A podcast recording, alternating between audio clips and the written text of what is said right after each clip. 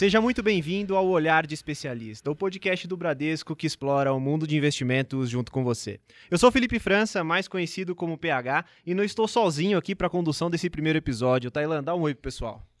Olá, pessoal, sejam muito bem-vindos. Meu nome é Tailan Oliveira. Como o próprio PH falou aqui, eu estou extremamente ansioso para o que nós vamos conversar nesse nosso bate-papo. Vai ter muito conteúdo que vai agregar com a nossa audiência.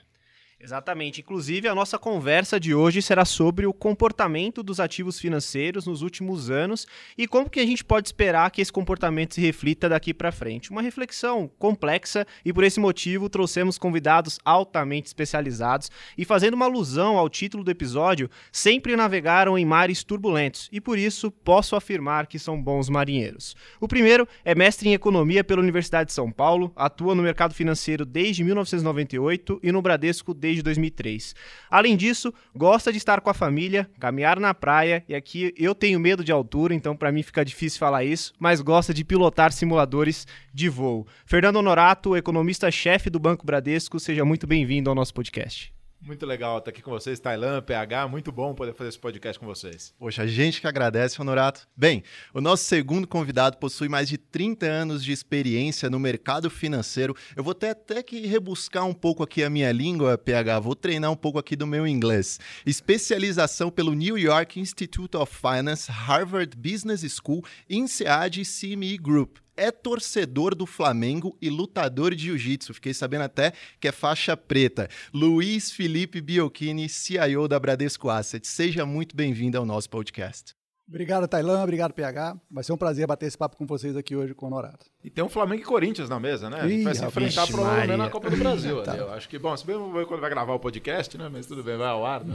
Mas discussão só de futebol. Aqui a gente só tem um futebol. papo muito bom para conduzir. Bom, inclusive, o tema ele é muito amplo, né, pessoal? A gente está propondo aqui fazer um resumo do passado, ou seja, do que a gente observou até agora e o que a gente pode esperar daqui para frente. Então a gente separou aqui a nossa conversa em dois blocos. Um bloco falando justamente de história, de tudo que a gente viu até agora, e um bloco para a gente fazer um exercício de futurologia. Então espero que vocês tenham trazido aqui as bolinhas de cristal para a gente falar um pouquinho do que podemos esperar daqui para frente.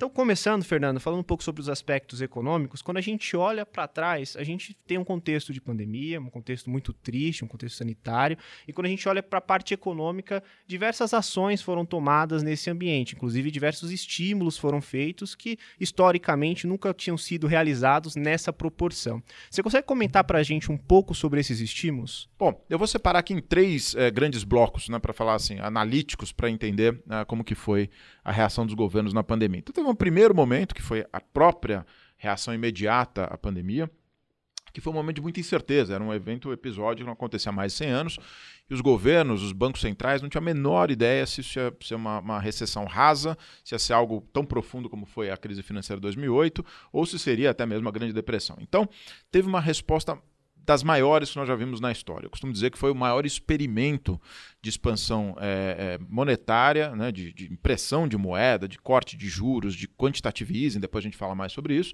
e fiscal fora de períodos de guerra. Então, em momentos de paz, foi a maior expansão que a gente viu no mundo. Isso foi a primeira reação para tentar é, evitar combater os efeitos iniciais. À medida que passa o tempo, nós vamos para o segundo bloco de, de ações, em que, no fundo, nós começamos a perceber como a economia responde à pandemia. As empresas se adaptaram, nós vimos as famílias se adaptando ao trabalho remoto, as novas tecnologias que surgiram. E tudo isso produziu uma, uma eu vou chamar assim, uma queda final de demanda, ajudado pelo governo, muito menor do que se temia inicialmente. Né? Então, os governos tomaram a decisão sob incerteza, vem o evento, que é a pandemia de fato, e aí essa incerteza se mostrou, essa, a profundidade da crise se mostrou menor do que a incerteza original é, se, né, se, mostrava, e aí é, vem um processo de aceleração forte dos preços, que é o terceiro bloco, é o bloco de consequências. Porque no fim do dia, como você teve muitos estímulos, né, a economia global tentou se adaptar, mas faltavam insumos como containers, faltavam é, semicondutores, faltou mão de obra em alguns momentos. Falávamos um pouco antes aqui do podcast, quando a gente se preparava ali, né? Faltou mão de obra para as pessoas quererem né, muitas vezes voltar ao trabalho. E aí vem um processo de inflacionário mais crônico no mundo todo. Isso sem falar da guerra, né? Mas eu diria que são esses três grandes momentos: uma reação inicial muito forte, uma fase de adaptação das pessoas que produziu uma queda bem menor do que se imaginava uh, inicialmente E aí a consequência, que é basicamente esse processo inflacionário que nós temos visto, é, que é disseminada no mundo todo. A inflação nunca foi tão alta, pelo menos nos últimos 40 anos, não foi tão alta no mundo desenvolvido, Estados Unidos, Europa de um modo geral. Excelente, Fernando. Inclusive, olhando justamente sobre essa atitude, né? E eu gostei da palavra experimento, né? Porque realmente foi algo que a gente nunca tinha visto historicamente.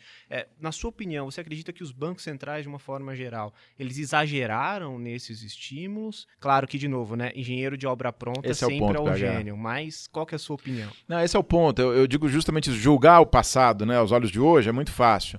Então, claro, aos olhos de hoje é evidente que eles erraram. Erraram a mão. Erraram a mão tanto no, na quantidade de estímulo, literalmente, impressão de moeda que foi feito, quanto no corte de juros. Né? Agora, é isso. A época da pandemia, ninguém sabia o tamanho, a profundidade.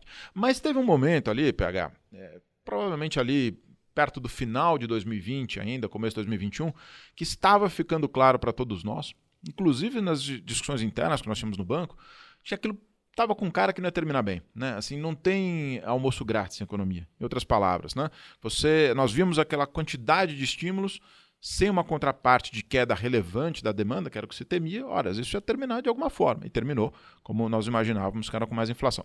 Então, sem dúvida, eles erraram. Né? De novo, é sempre fácil criticar os olhos de hoje, mas houve erro no mundo todo, do ponto de vista da quantidade de estímulos que foi colocado à disposição na pandemia. Perfeito, Honorato. Como bem colocado aqui por você, houve uma colocação de dinheiro no mercado como um todo que foi realmente em um nível que não tinha se observado anteriormente. E esse dinheiro, de alguma forma, ele tem que buscar ali alguma saída. A gente observou, Biocchini, que ali em março de 2020, bem na eclosão da crise, o Ibovespa caiu para aproximadamente 65 mil pontos.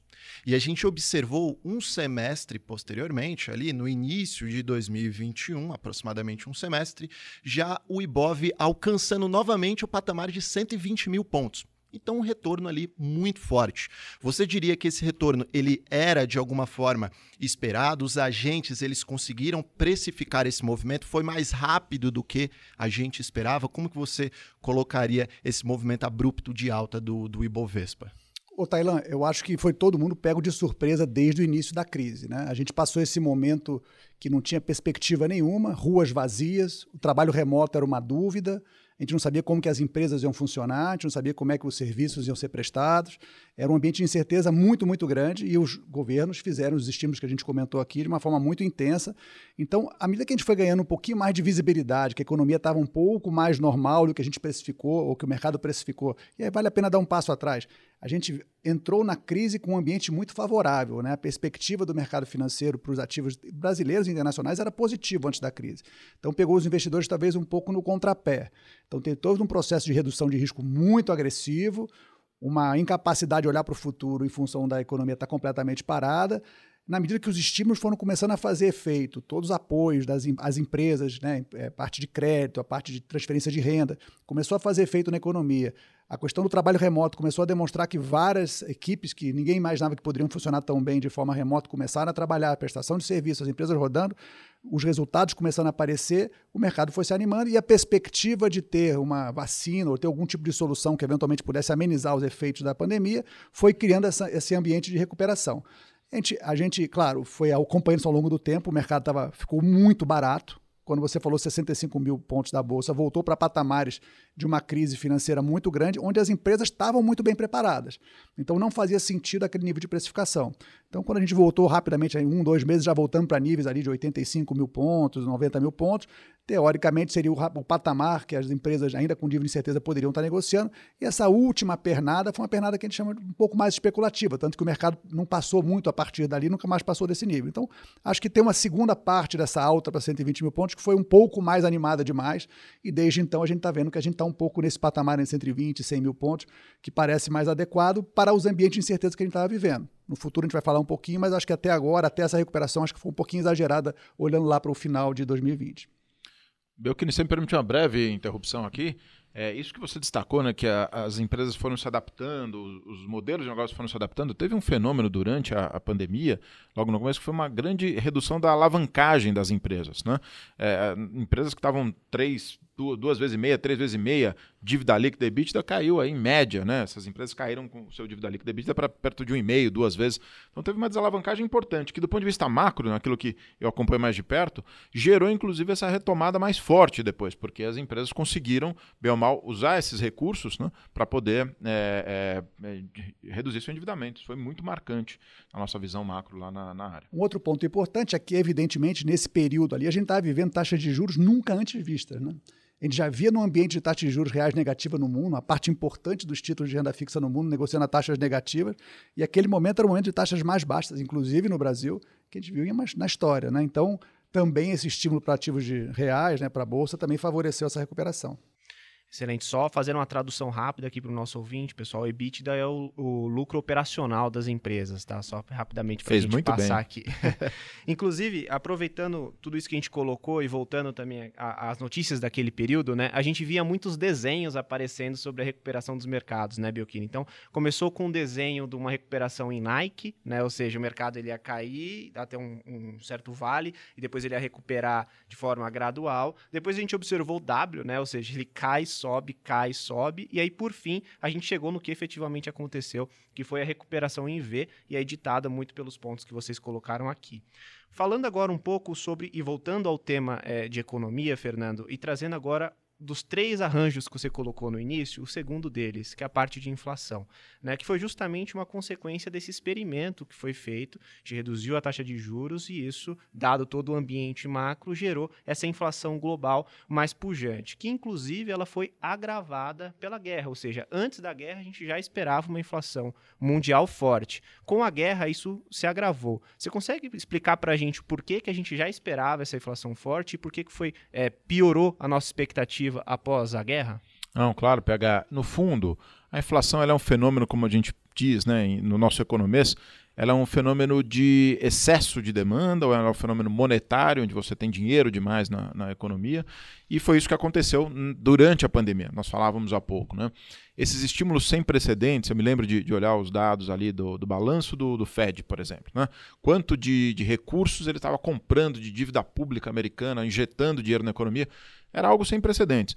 E, e, e aquela história, não, não, não tem ações e economia sem consequências. Então a inflação era produto, de um lado, desse excesso de estímulos e de outro, de alguma escassez. Teve problemas nas cadeias produtivas, teve problemas ligados à pandemia diretamente, no caso da China, a política de Covid-0. Isso também atrapalhou a, essas cadeias e fez com que a inflação se manifestasse de forma mais importante. Bom, e aí vem a guerra. Quer dizer, a guerra é um, é um evento típico de economia, como nós falamos, do tal choque de oferta. Né? O que, que é isso? A confiança cai, porque você está em guerra, então a economia vai crescer menos, e de outro lado, é, você tem menos produção. Você tem, né, é, eu, eu, costumo dar um exemplo, você imagina um agricultor na Ucrânia, é, a Ucrânia hoje é responsável, Ucrânia e Rússia são responsáveis por cerca de 15% da produção global de grãos no mundo. Você imagina um produtor na Ucrânia, é, um agricultor tentando tocar a vida. Não dá, quer dizer, você está sendo bombardeado, a cidade, a infraestrutura de, de, de escoamento está danificada. Então a oferta cai também, então você tem menos produção. E aí a inflação, portanto, se agrava.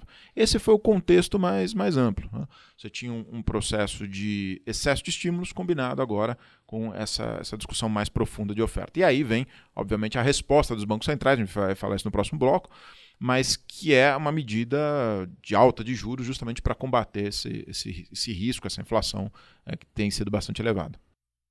Perfeito, Norato. Essa tal de inflação já tão conhecida por nós brasileiros. Somos especializados neste assunto de avanço de preços, não é mesmo?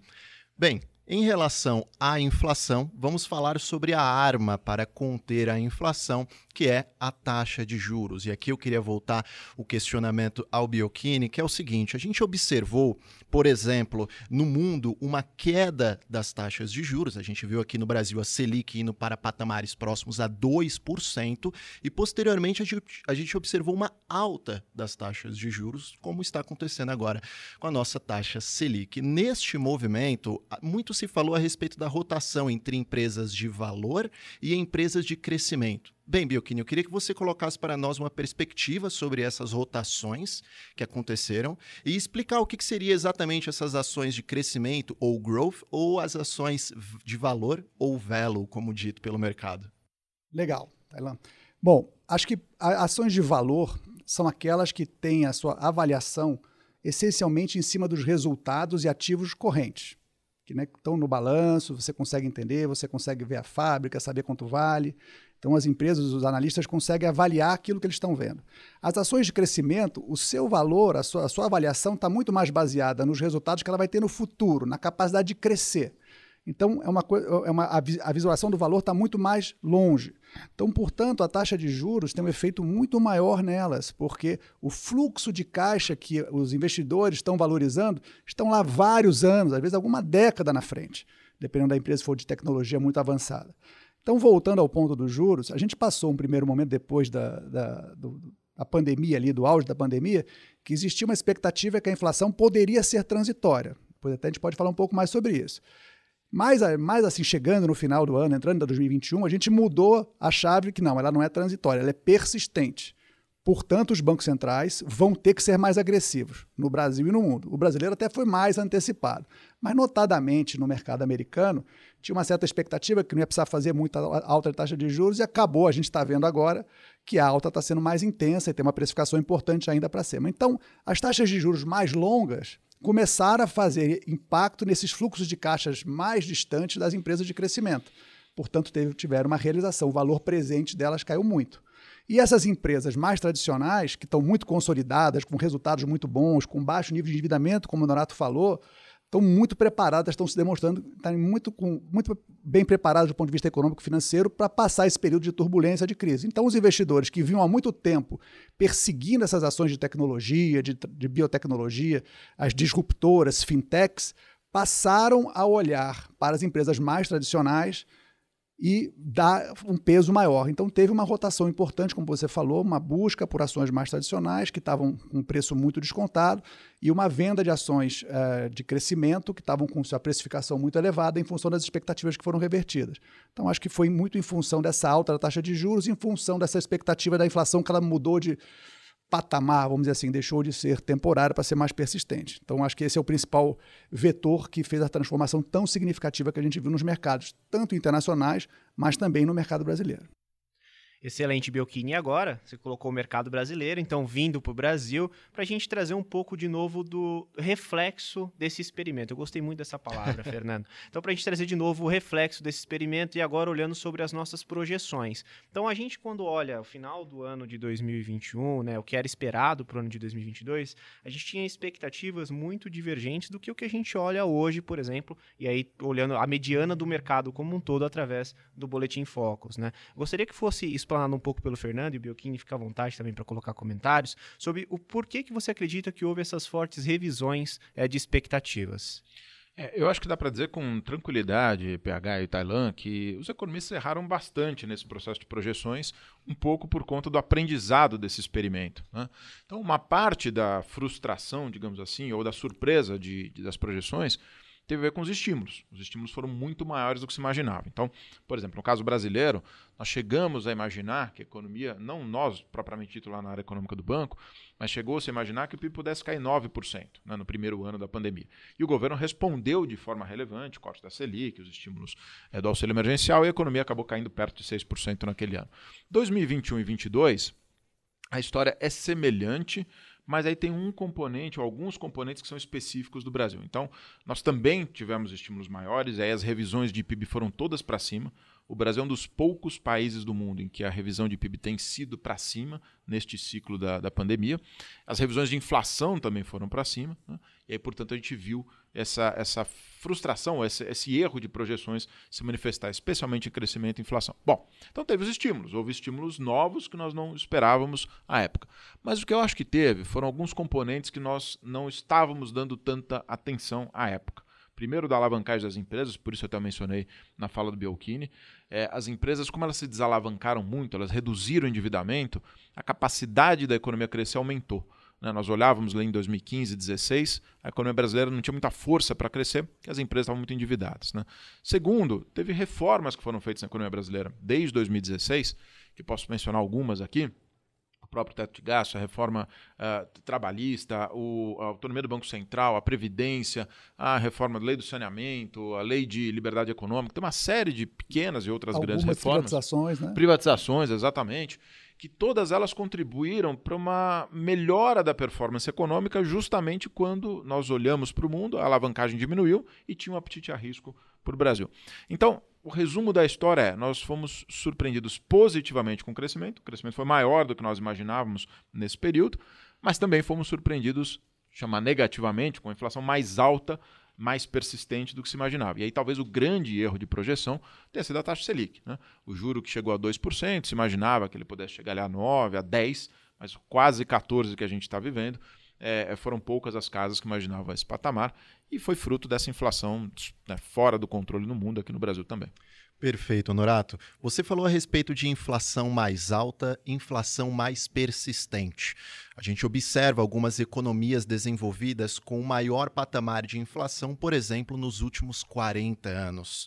E muito se falou sobre o Banco Central que ele agiu de maneira antecipada. Você considera que esse movimento por parte do Banco Central local, ele foi assertivo? De fato, nós temos essa especialidade em inflação, por isso que nós conseguimos conter esse dragãozinho mais rapidamente comparado às demais economias?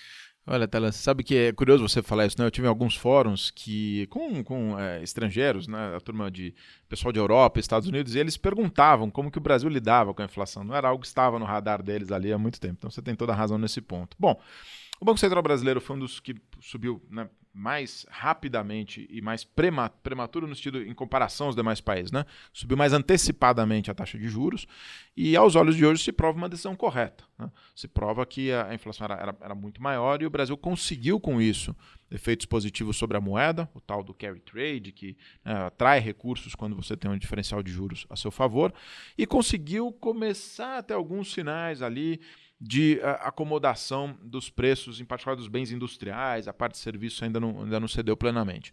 Agora, eu acho que o que a gente não pode confundir, tem uma desaceleração recente da inflação ligada a mudanças de impostos, né? então cortes de, de impostos que estão afetando combustíveis e energia principalmente, que isso não é reflexo da política monetária. Por que, que eu estou trazendo isso para a mesa? Porque a, a, persistência da inflação também no Brasil ela é, ela é, alta e vai requerer uma persistência de juros altos, provavelmente por mais tempo do que se imaginava antes. Então, se, se por algum acaso se imaginava que os juros pudessem cair já no primeiro semestre do ano que vem, hoje as apostas estão mais concentradas na virada do primeiro para o segundo semestre, justamente por conta da persistência. Então, tem um, um benefício de curto prazo na inflação vindo dessa queda de combustíveis e, e de energia, mas a inflação de serviço ainda está ainda está chata, ainda está elevada. Então, tudo isso remete ao ponto original de vocês. O Banco Central, aos olhos de hoje, tomou as decisões corretas de, de elevar a taxa de juros para onde ele, onde ele levou. Perfeito, Honorato. Bem, gostaria de chamar aqui o Biocchini para perguntar como que os ativos brasileiros eles tendem a reagir, na verdade, como eles reagiram, porque a gente aqui ainda está olhando o passado, passando por renda fixa e posteriormente renda variável, nesse contexto de uma taxa Selic alcançando 13,75%. O mercado ele costuma adiantar muito as situações. Como que isso tem se colocado? Porque o mercado majoritariamente ele está esperando uma manutenção da taxa Selic em 13,75, por exemplo, até o segundo semestre do ano que vem. Então, como que os ativos de renda variável e renda fixa têm se comportado nesse ambiente? Olha, Tailã, o, o, Brasil, é, a gente costuma avaliar que andou sofrendo muito na última década. Então, os ativos brasileiros, de uma certa maneira, quando a gente compara com ativos no mundo, a gente ficou para trás. E a gente também sentiu bastante ali o ano 2021, a gente teve uma, uma, reprecificação muito importante dos ativos brasileiros. A gente acabou tendo uma moeda que foi um destaque de desvalorização, a taxa de juros, como o Banco Central antecipou em relação aos outros bancos centrais do mundo, a taxa de juros no Brasil sentiu também bastante. Houveram discussões dentro do Congresso em relação ao teto de gasto que também prejudicaram as expectativas em relação à política econômica no futuro. Então, diria que o ano 2021 foi um ano que o Brasil se destacou pelo lado mais negativo.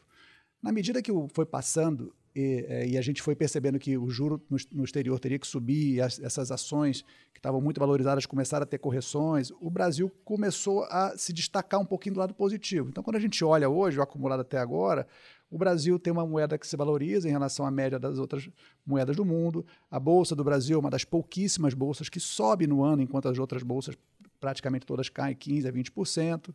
E aqui na renda fixa, embora a gente esteja num patamar muito elevado de taxas, a gente olha no horizonte de um, dois anos à frente, como a gente já comentado, a gente vê quedas. Nos países mais desenvolvidos ainda está num ciclo de alta. Você olha para frente, ainda tem previsões de alta. Óbvio, o patamar lá é mais baixo, mas a expectativa é de, alta, de taxas mais altas do que as correntes. Então, acho que o Brasil está numa fase melhor do ciclo. Talvez assim podemos arriscar dizendo que o pior já passou para o Brasil. E tem um tanto do que a gente sofreu no passado, tem um tanto que as decisões que a gente tomou foram acertadas. Olhando aos olhos de hoje, o Banco Central fez um trabalho correto de subir a taxa de juros, a gente já estaria no final desse, desse, dessa situação, portanto, os ativos brasileiros performam um pouco melhor, ou em alguns casos, bem melhor que os ativos globais. Então, acho que essa figura, eu, vamos dizer assim, olhando o ano 2022, o Brasil está saindo favorecido é, na comparação com os pares.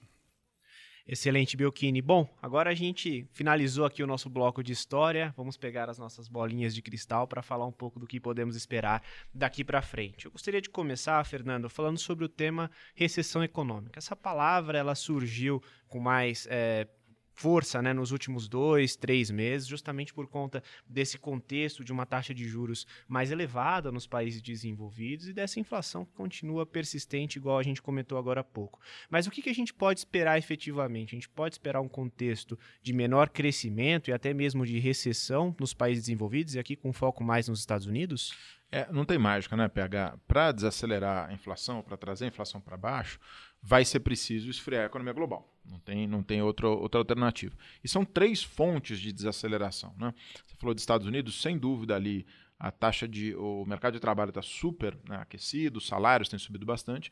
Então o Fed, o Banco Central, vai ter que jogar essa economia para um crescimento menor. E aí é difícil calibrar tudo isso. É muito provável que os Estados Unidos entrem numa certa recessão, recessão técnica ali, uh, ainda no primeiro semestre desse ano. É, é, o que vai acabar acontecendo. A isso, somos-se duas outras forças. Nós temos a guerra na Europa e também a alta de juros do Banco Central Europeu. Isso traz incerteza, isso traz um aumento de, de percepção de risco e vem para baixo a economia global por esse caminho. E tem a China, quer dizer, a China eh, está num processo de desaceleração relevante, não só pela política de Covid zero, como muitos imaginam, mas por questões estruturais ligadas ao setor imobiliário. Então, eu diria que as, os três grandes blocos, vou chamar assim, blocos, países no mundo, estão em desaceleração. Né? Então, China, Estados Unidos e, e, Europa. Então, é muito provável que a gente veja o PIB global crescer abaixo de 3 no ano que vem, né? que é mais ou menos o nível que o FMI considera a, a, o limiar da recessão. Então, em 3, 3 e pouquinho você não está em recessão, abaixo de 3 você está em recessão. É muito difícil enxergar que esses, essas ações né, para debelar a inflação não sejam é, não, não, não venha desacelerar a economia global, inclusive a brasileira, a gente vai falar. Mas só para pegar um gancho do que o Belchini falou, é, debelar a inflação se paga. Né? Ele estava tá, dando exemplo do Brasil que saiu na frente, o Banco Central subiu a taxa de juros, não por outra razão, os ativos brasileiros têm essa performance, como ele descrevia, né, melhor em média do que outros países. Porque a inflação é o que destrói o valor nominal das economias, é o que destrói os preços relativos, faz com que a gente não saiba exatamente precificar bens e serviços. Né? Então, eu acho que no fim da história, apesar de ser uma recessão, a gente termina uh, com um saldo provavelmente positivo. Né? Vai perder força a economia global, mas a inflação vem para baixo e aí a gente deve entrar num novo ciclo de crescimento e de valorização dos ativos adiante. Muito importante isso citado por você, Honorato, a respeito da recessão técnica nos Estados Unidos. Porém, a gente observa é, um mercado de trabalho por lá que ainda está extremamente aquecido. Nesse cenário, o Federal Reserve, Banco Central Americano, qual você acredita que será o posicionamento dele a respeito de uma taxa terminal? Por exemplo, no final deste mês, nós teremos é, reunião é, do Fed, do Banco Central Americano. Alguns agentes estão colocando que a alta pode ser de 75 pontos base, outros, é, uma minoria falando a respeito de 50 pontos base. Mas, enfim, a inflação ainda continua bastante pujante. Qual será que é aproximadamente uma taxa terminal e quando será que eles vão alcançar o limite, uma aproximadamente ali um período para eles realizarem esse ajuste da sua taxa de juros? É, Tela, o, o, o presidente do Banco Central Americano, o Powell, o chairman, né, ele e os demais diretores têm sido muito vocais em dizer nós vamos combater a inflação, ponto final. Então, essa percepção mudou, o mercado está se dando conta disso e nós acreditamos que a taxa terminal está mais próxima de, de 4,5 do que 3,5 hoje em dia. Né? Então, vai ficar entre 4 e 4,5. Nosso cenário hoje é, é 4 a taxa piso, né? com uma alta de 75 na próxima reunião. E não tem, de novo, não tem muito, muita alternativa. O, o Banco Central americano, ou qualquer Banco Central, só tem este instrumento, que é a taxa de juros e eles vão, vão levar essa, essa inflação para baixo. A inflação não só destrói os ativos nominais, como destrói renda, destrói popularidade de governos mundo afora. Então agora é o momento dos bancos centrais agirem. E aí, portanto, eles vão, vão por uma taxa mais agressiva do que, do que se esperava um tempo atrás. Eu ousaria dizer, talvez ainda um pouquinho maior do que está precificado nos mercados. Não muito mais, os mercados já, já se ajustaram, mas eu ousaria que é, é capaz, nós vemos o, a taxa terminal, provavelmente ali entre o primeiro e o segundo trimestre do ano que vem, é um pouquinho acima do que está hoje precificado nos mercados, e uma, uma, uma persistência também de juros altos mais longa do que se imagina hoje em dia lá nos Estados Unidos. Excelente, Fernando. E nesse ambiente onde o Banco Central vai buscar fazer de tudo para trazer a inflação para baixo, aí vem a questão, Biocchini. Quando a gente olha para o contexto dos mercados, aqui ainda falando de mercados globais, né? A gente tem um alto nível de incerteza nesse ambiente. Qual é a sua opinião, olhando daqui para frente, para o ambiente de renda variável e para o contexto de renda fixa a nível global, mas concentrando um pouco mais nos Estados Unidos? Acho que como o Fernando falou, a nossa expectativa é que o juro lá tem uma tendência de terminar perto de 4, com viés de ser mais alto, porque a inflação continua muito persistente. A cada dado que sai, a gente entra no detalhe para acompanhar, mas o que a gente vê é que ainda existem sinais de que a inflação vai uh, precisar de um nível de taxa de juros maior. Né? Então, esse ponto na renda fixa vai deixar sempre é uma tendência que a gente não consegue dizer que o Banco Central já vai começar a cortar. Então, em geral, o mercado prefere não ficar em título de renda fixa enquanto os bancos centrais estão subindo taxa de juros. Historicamente, não foi um bom momento de ter posição. É melhor ter alocações em renda fixa mais intensas quando existe uma expectativa de que as taxas vão poder cair no futuro. Acho que a gente não está nesse momento ainda lá, então não seria um momento muito interessante. Claro, o mercado antecipa, podem haver exageros, a gente acha que não está, não parece exagerado o mercado hoje, portanto o risco parece que fica um pouco assimétrico para o lado ruim. Então, é ter uma posição menor do que geralmente se tem em renda fixa, acho que é o recomendável. A mesma coisa vale para a renda variável. Um dos componentes importantes do efeito da política monetária é afetar os ativos financeiros também, que tem a ver com a riqueza da população, a capacidade da população consumir. Então, é uma certa intenção da política econômica reduzir um pouco essa, assim, essa euforia que pode existir nas expectativas. Então, esse equilíbrio, enquanto vai subir taxa de juros, para quanto que você vai gerar de recessão, óbvio que os bancos centrais e todos os economistas vão tentar administrar da melhor forma possível.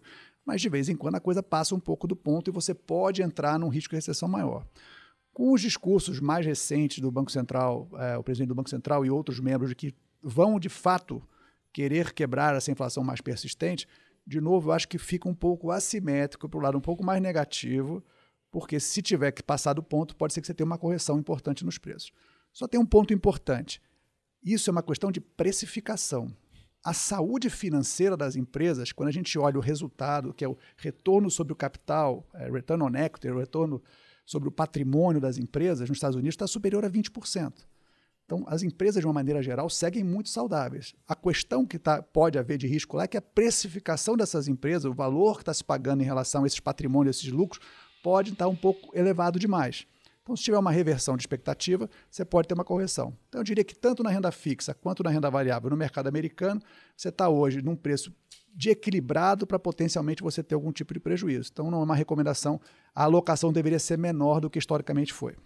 Perfeito, Biocchini. Vamos transportar a nossa conversa aqui para o cenário local. E eu tenho uma pergunta difícil aqui para o Honorato, se bem que é meio complicado fazer dif pergunta difícil para o Honorato, né?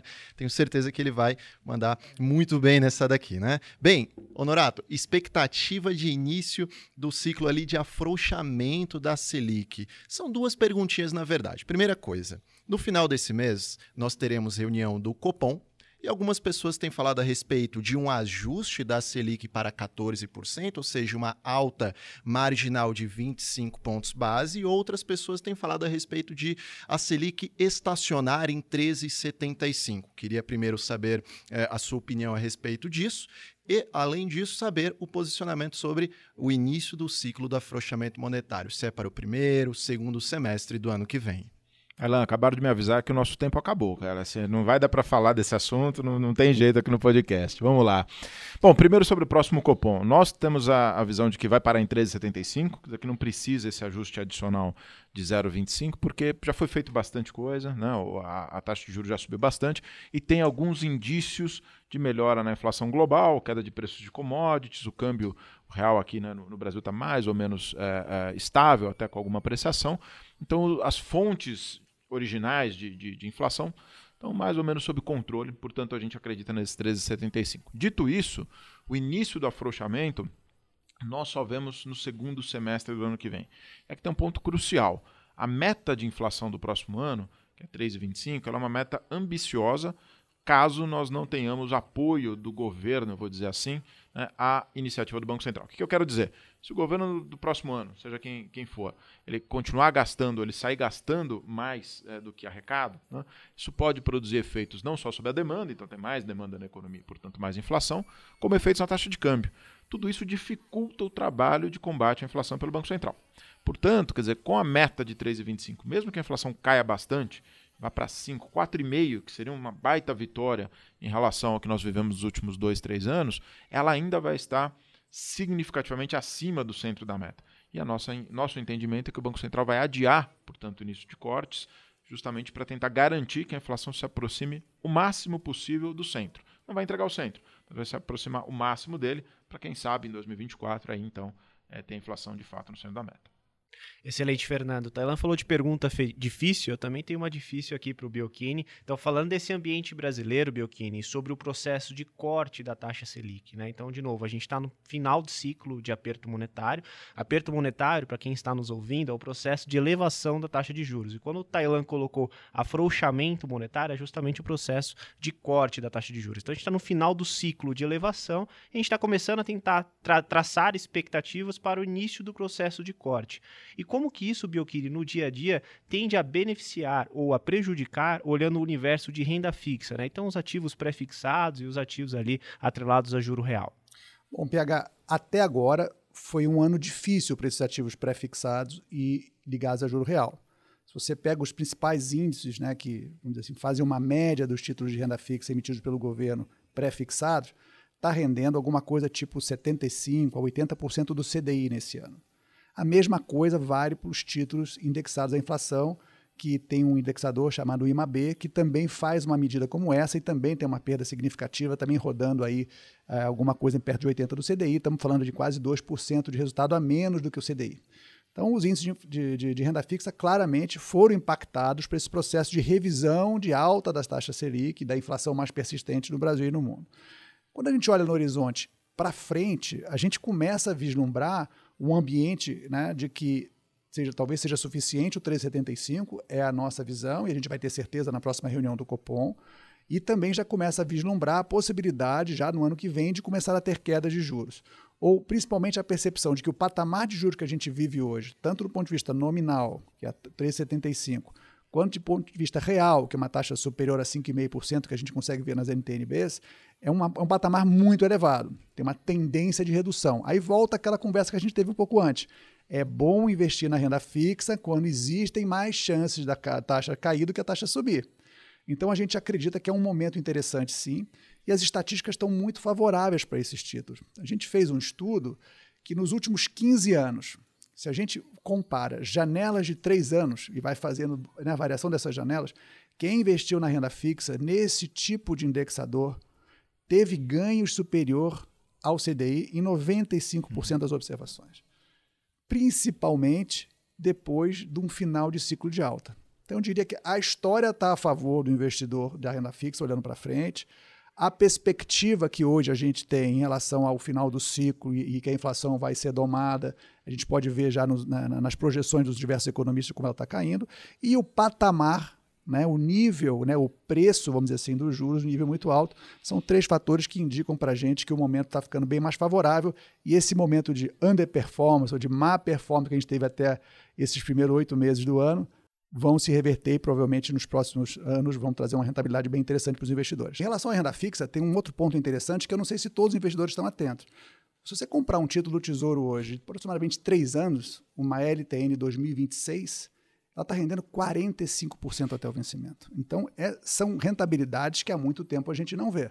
Né? Não é o que você vai ter todo o seu patrimônio alocado nesse tipo de ativo, mas você tem uma parcela de, do seu patrimônio alocado já dá uma gordura boa para você poder ter uma carteira diversificada com uma expectativa boa de rentabilidade. E aguenta muito desaforo, né, Belkini? Porque não vai ter, nada indica que vai ter 45% de inflação acumulada daqui até lá. A inflação deve ser muito menor do que isso, né?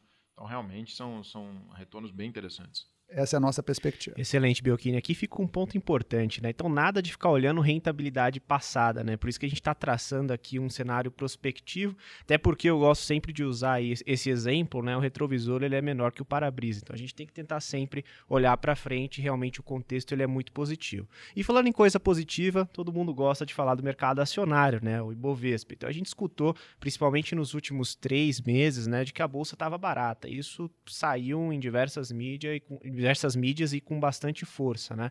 Eu queria saber a sua opinião, Belkin. A gente já teve uma, uma recuperação importante, a gente saiu ali do, do patamar dos 98, 96 mil pontos, retornamos aos 112 mil pontos. E aí, ainda a bolsa ainda está barata ou a gente já teve ali a correção necessária? Eu trouxe aqui cinco, cinco pontos que a gente tem conversado bastante sobre a renda variável, né? Sempre muito, todo mundo tem muito interesse, muito questionamento. É um mercado volátil, então é difícil você ter a precisão de que horas a, o movimento vai ocorrer, mas acho que vale a pena ter em perspectiva cinco pontos que eu acho interessante. Eu acho que o primeiro é quando a gente olha o histórico. A Bolsa brasileira, eu, vamos melhor dizer, a Bolsa americana rendeu 650% a mais que a Bolsa brasileira nos últimos 10 anos. Rendeu 150% a mais que a Bolsa brasileira nos últimos três anos. Então, claramente, a Bolsa brasileira, em relação à Bolsa americana, está muito descontada. A gente chama até o tal da boca de jacaré. A boca de jacaré está fechando um pouco esse ano. A gente está ganhando a Bolsa Americana, a Bolsa Brasileira está ganhando a Bolsa Americana em mais de 25%. Então, é uma perspectiva. Você via no momento que a gente só perdia, a euforia internacional era muito maior e aqui dentro a gente tinha os nossos percalços, e agora a gente começou a virar um pouco isso. A, a tendência parece ser um, um componente que o investidor deve levar em consideração. O outro ponto é quando a gente compara precificação, e aqui é um, é um, é um indicador importante para avaliar ações e bolsa de maneira geral, que é a relação preço-lucro. Quando a gente faz essa comparação do Brasil, não agora com o mercado americano, porque é um mercado que tem outras características, é um país desenvolvido, é um centro do capitalismo mundial, enfim, a gente está olhando agora para os mercados emergentes, que têm características similares à nossa, ou problemas volumosos também, como nós temos. A Bolsa Brasileira hoje, o Ibovespa, negocia com desconto de 40% a média, em relação à média dos emergentes. O nossa média histórica é negociar com 10% de desconto. Então, daí também dá uma perspectiva quão barato a gente pode estar. Tá. O terceiro ponto, que eu acho também é sempre uma métrica interessante, saber hoje o índice de dividendos que a, uma carteira de ações diversificada pode proporcionar para o investidor é superior a 9%. Então, assim, são índices que a gente há muito tempo não vê. Né? É uma, rentabilidade potencial de dividendos muito grande que tem muito a ver com o preço de entrada que você está pagando. Eu já comentei aqui antes sobre a Bolsa Americana que o retorno sobre o capital das empresas lá é bastante elevado, então mostra que o problema se a Bolsa cair não é porque as empresas estão mal, é sim que a precificação está exagerada. Aqui no Brasil a gente tem os dois mundos bons. A gente tem precificação descontada, o índice de preço-lucro, como eu comentei, descontado em relação a nossas médias históricas, aos patamares comparáveis, mas também o retorno sobre capital das empresas brasileiras segue muito elevado, superior a 20%, chegando a 25%. Então, são empresas muito saudáveis, adequadamente endividadas, com baixo nível de alavancagem, que estão negociadas com desconto muito grande. Então, a gente falta assim, algumas coisas pequenas para que o Brasil possa ser percebido. Então, a gente tem, obviamente, alguns eventos que vão ocorrer ao longo dos próximos meses. Na hora que a gente tiver um pouco mais de clareza, menos incerteza, esses fatores podem entrar como uma reprecificação. Não quer dizer que o Brasil precisa ser a grande maravilha do mercado, mas é uma reprecificação em função do grande desconto que a gente tem. Então você junta desconto com o fundamento sólido das empresas, o potencial relativo de, de alta é bastante interessante. Perfeito, Biocchini. Muitas informações aqui interessantes para os nossos ouvintes. Agora, Honorato, vamos colocar aqui um tema é, espinhoso, no mínimo, um tema sensível que é o tema de eleições. Nós ainda não temos nenhuma definição a respeito é, deste cenário. O que a gente observa é um ambiente bastante polarizado. Eu gostaria de entender de você aqui, para os nossos ouvintes, nós trataremos aqui de maneira totalmente apartidária a respeito de política monetária, política fiscal, enfim, estes aspectos. O que você espera dado este cenário de eleições? É, tá até bem fácil tratar de forma apartidária, porque nós fizemos um exercício semelhante a esse que o, que o Belchini fez para a renda fixa lá. Nós pegamos alguns ativos brasileiros, em particular a Bolsa, o câmbio, juros e, e, o, e o risco país, o CDS, e acompanhamos ele nas últimas eleições desde 1998. Né? É, como que eles se comportaram em relação ao resto do mundo. Bom, em resumo da história, eleições em que o pleito eleitoral, em que os nomes dos candidatos faziam muita volatilidade nos preços de ativos, estão bem caracterizadas. Esta eleição não é o caso. Os ativos brasileiros eles têm respondido até melhor do que o resto do mundo, né? e não parecem, não parecem não, eles não têm é, respondido, por exemplo, a variações das pesquisas eleitorais. Então, é, o, o, tema central é política econômica, como vocês disseram, não é quem vai ganhar a essa altura do campeonato. Bom, e sobre política econômica, para ser bem breve aqui, eu diria que a gente tem uma, uma, uma sinalização muito clara aí, nos mercados de uma incerteza que é justamente o que o Belkin acabou de falar, sobre as NTNBs. Pega lá uma taxa mais longa, ela está em 6% em termos reais, né? o próximo é de 6%. Isso é o dobro do que ela estava no melhor momento da, da economia brasileira. Com 6% de juro real para 10, 12, 15 anos, né, a economia não para de pé. As contas públicas não param de pé. O país não vai dar certo. É muito difícil que o país dê certo com 6% de juro real. O que, que essas taxas estão dizendo para a gente? Elas estão gritando, como eu digo. Né? Estão dizendo o seguinte: olha, cuidem das contas públicas, cuidem de fazer o Brasil voltar a crescer.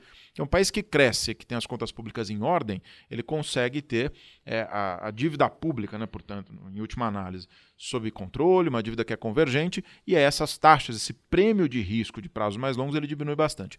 Então, se eu fosse sintetizar, eu diria o seguinte: o que os mercados querem, o que os mercados quer, é, desejam né, do próximo presidente, seja ele quem for, é um compromisso bastante claro de como endereçar as contas públicas, quanto vai gastar, quanto vai arrecadar e como deixar a dívida pública numa trajetória sustentável, e de outro lado, fazer o Brasil voltar a crescer. Tem duas décadas, pelo menos quatro décadas, na verdade, que o Brasil cresce muito menos do que a média global. E isso é um problemão para um país que pretende ser grande, para um país que pretende ter uma, uma performance melhor, inclusive nos, nos ativos. Excelente, Fernando. E quando a gente fala, inclusive, sobre os ativos, e você colocou já alguns pontos importantes, eu queria trazer para o Biocchini. Sempre que a gente chega nesse período eleitoral, vem sempre a questão né, de que o mercado vai ficar volátil, de que a gente vai ter muita oscilação de preço. Eu queria saber a sua opinião sobre qual que é o impacto que as eleições, neste, neste ciclo agora, tendem efetivamente a trazer sobre os ativos financeiros. É, como o Norato colocou, a gente tem uma incerteza natural do processo eleitoral, e no caso do Brasil, ela é bastante importante no que diz respeito à condução da política econômica. Né? O Brasil tem desafios já, como a gente já colocou aqui, muito claros, de conhecimento de todos, e é importante a gente ganhar confiança de que esses desafios vão ser endereçados pela nova equipe econômica, qualquer, qualquer que seja ela.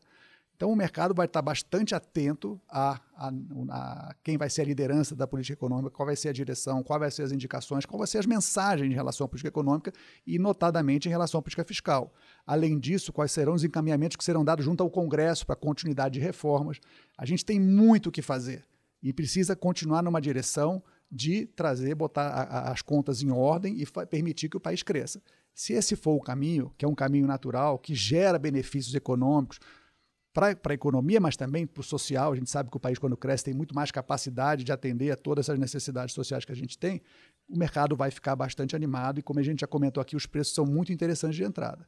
Se, por outro lado, por algum motivo que não, não nos parece racional nesse momento, não, não parece, os incentivos não parecem serem esses, as políticas econômicas não forem alinhadas com essa melhora, claramente os prêmios vão começar a abrir, a gente vai começar a discutir um ambiente muito mais hostil do, do mercado. Mas diria que a nossa perspectiva, os incentivos estão bastante é, alinhados e, e, a situação, o, os desafios nossos são bastante claros, a gente entende que esse será o caminho que vai ser dado no ano que vem.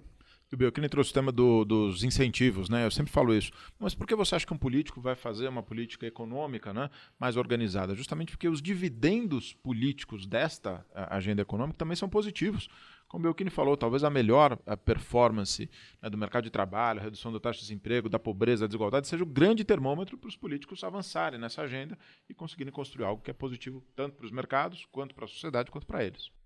Excelente, pessoal. Bom, cobrimos aqui a nossa agenda, o nosso exercício de futurologia. Agora a gente veio para um quadro aqui que a gente gosta de chamar de conversa de elevador. São algumas perguntinhas rápidas que a gente quer saber de vocês, né? Então, primeiro, começando aqui pelo Fernando. Ao longo dessa jornada, Fernando, qual foi o investimento que você fez que realmente testou o seu perfil de investidor? Bom, vamos lá. Eu diria que não sei se testou meu perfil de investidor, mas me deu uma lição muito importante que é não olhar apenas para o preço. Né? Então foi recente, foi agora que até na pandemia, em que eu vinha é, colocando aquele, alguns recursos numa ação de crescimento, essa que o Belchini falou no início, e ela teve uma, uma performance de preço extraordinária. Bom, eu me achei o rei da, da operação das ações, né? Eu ganhei 100% ali de resultado num período muito curto. E aí, bom, vem a crise global, a crise, a, a pandemia. Eu achava que o Fed ia subir os juros, só que aquilo foi testando a minha paciência. Não vai ser agora que o Fed sobe os juros e essas ações começaram a despencar. Né?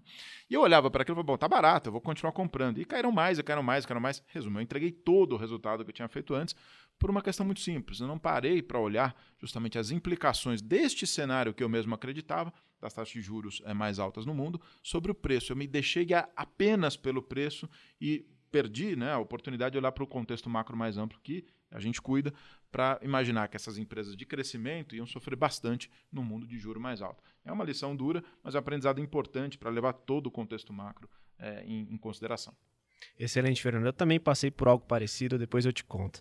Vai lá, Biocchini, é, qual foi o seu? É muito parecido, né? Tem a ver com. Eu sou bastante focado também em preço, eu acho que é, é realmente é, é o ponto de partida de análise. Mas ao longo dos últimos anos, vários anos, a gente vem aprendendo a dar peso para o momento, que tem um pouco a ver com essa olhar um pouco mais o, o cenário de forma mais abrangente, mas de uma forma mais técnica é não pegar o que eles chamam de a, pegar a faca caindo, né? Mas eu não me aguentei. Durante a crise, eu estava com uma liquidez e comprei lá em março eu comprei eh, ações ali do Bovespa perto de 80 mil, 85 mil, achando que eu estava fazendo um grande negócio, porque a relação preço-lucro das empresas estava super descontada. Mas era claramente um momento de muita incerteza. Eu fui lá ver menos de quase uma semana, dez dias, eu vi esses ativos, o Bovespa cair para perto de 60 mil, 65 mil. E, obviamente, tem uma sensação muito ruim de achar que poderia ter uma perda maior, porque, enfim, no futuro estava muito incerto. A recuperação veio na sequência, mas, obviamente, foi um, um, mais um aprendizado de que, hoje em dia, recomendo aos investidores que, claro, comecem pelo preço, tomem bastante cuidado com as narrativas, sempre coloque o preço durante a, é, analisando junto com a narrativa, mas também leve em consideração o que a gente chama de momento ou tendência. Isso complementa a sua análise ou complementa o seu, seu, seu, seu poder de manter a posição e poder carregar ela até o momento que ela fique lucrativa. Então, foi, foi um momento que deu uma testada boa, eu consegui segurar, mas foi muito sofrido. Não, perfeito. E aqui fica um grande aprendizado para os nossos ouvintes, não olhar apenas o preço, olhar ali o ativo de uma forma mais holística e entender que até mesmo os mais especializados agentes do mercado, eles também passam ali por momentos de dificuldade. É claro que ver ativos caindo de preço sempre dá aquela borboleta no estômago, não é mesmo? Mas eu gostaria de dar continuidade aqui com nossa conversa de elevador e Honorato, fazendo uma referência ao nosso título, qual a dica que você dá para um investidor conseguir navegar em mares turbulentos? Bom, vamos lá. É, eu acho que assim, conhecimento e informação é a parte mais relevante é, é, para os investidores poderem se preparar, poderem é, tá, tá, enfim, se sentirem confortáveis nesse ambiente de investimentos. Né? Então, eu diria que a principal, a principal dica é justamente você se, se basear é, numa, num, numa análise mais aprofundada, mais é, técnica possível é, do seu investimento, testar justamente o seu perfil de risco, se ele está adequado àquele momento ou não. Porque é isso, você vai aprender andando, né, meio, quase como a gente anda de bicicleta ali, com seus erros e com seus acertos, mas a informação e a, o aprendizado técnico ele é fundamental para esse processo de investimento ser o mais seguro possível para te dar conforto nesse momento. Vou lá. Bom, eu acho que a primeira dica é estude, se eduque, se informe de fontes consistentes. Né? A gente sabe que hoje em dia tem muita informação disponível, mas é muito importante para o investidor encontrar aquelas fontes que são consistentes, que passaram por vários ciclos, que de fato ele confie. Segunda dica é cuidado com as narrativas. As narrativas volta e meia são muito interessantes, dão bastante confiança, e aí entra a questão do preço. Coloque sempre o preço junto da narrativa. Analise o contexto e veja a precificação para você não estar tá comprando uma coisa cara demais. E por último, a, a recomendação de todo e qualquer investidor para navegar em mar revolto, diversifique. Diversificação é um almoço grátis que tem no mercado financeiro, faz todo sentido, tem benefícios importantíssimos, tanto do ponto de vista psicológico quanto do ponto de vista é, estatístico, vamos dizer assim. Né? Então, é, faz todo sentido você ter uma carteira diversificada para você poder passar por ambientes que certamente serão voláteis, as incertezas, por definição, a gente não consegue antecipá-las, você só consegue antecipar que vai ter surpresa e você precisa ter uma carteira bem balanceada para você passar por esse período e poder aproveitar as oportunidades. Excelente. Então temos aqui mais uma dica de ouro, né? Particularmente a diversificação, ela tem que ser aplicada em todos os casos, tá? Bom, então indo agora para nossa terceira e última questão da conversa de elevador, falando um pouco agora sobre indicações, né? Então, Fernando, indica para o nosso ouvinte um livro do mercado financeiro ou ligado à economia e um livro fora dessas áreas. Boa.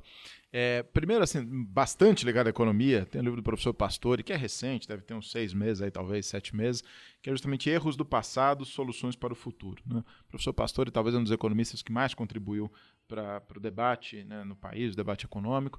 E ainda que seja uma, uma, um livro difícil do ponto de vista técnico, tem até algumas equações no meio do caminho, ele é uma narrativa que conta justamente com rigor teórico para avaliar essa história mais longa do Brasil. E o outro, que eu não vou fugir tanto assim da economia, apesar de não ser propriamente economia, mas é um tema que eu estou fascinado nos últimos, últimos anos e, e, tem mexido bastante comigo, é como as democracias morrem. Né?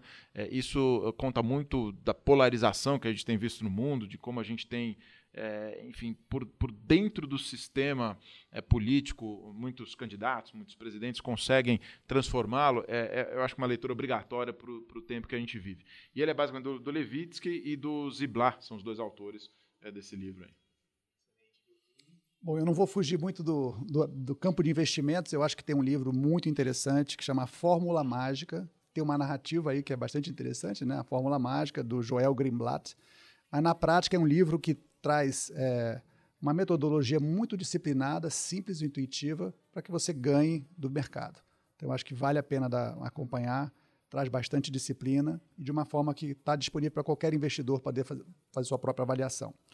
E um pouco fora do mercado, mas também muito ligado com o mundo de investimentos, tem a ver com comportamento, né? Finanças comportamentais são determinantes para o sucesso do investimento lá fora.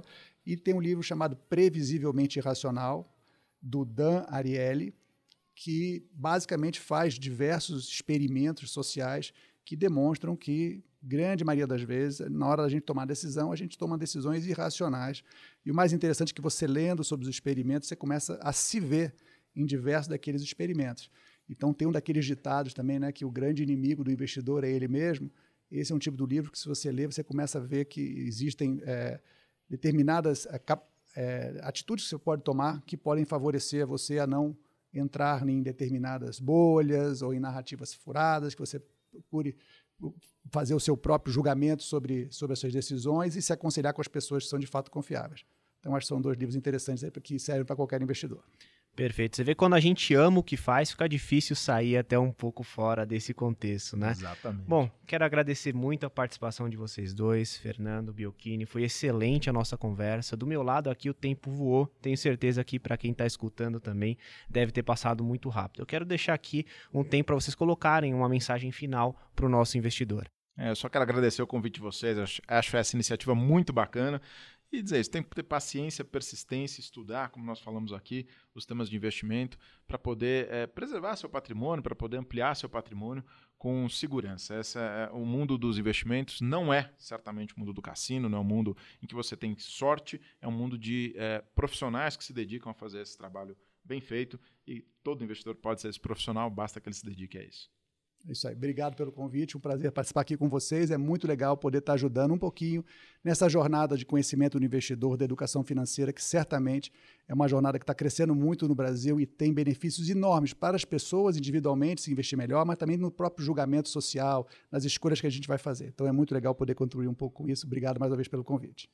Ótimo, perfeito. Biocchini, Honorato, a participação aqui de vocês no nosso primeiro episódio foi essencial. A quem está nos escutando, não tenho dúvida que esse primeiro capítulo aqui do olhar de especialista de fato foi extremamente diferenciado, agregou com muitas informações. A gente, a gente teve esse último quadro, o Elevator Speech, a conversa ali de elevador. Eu queria que esse prédio tivesse 100 andares para a gente continuar essa conversa aqui por uma hora. Ah, e antes de encerrarmos, não esqueça de curtir esse episódio e compartilhar compartilhar com aquele amigo que sempre fala que quer investir, mas nunca começa. Obrigado pela audiência e até a próxima. Tchau. Valeu, Tailan. Valeu, PH. Valeu, Belkin. Valeu, pessoal.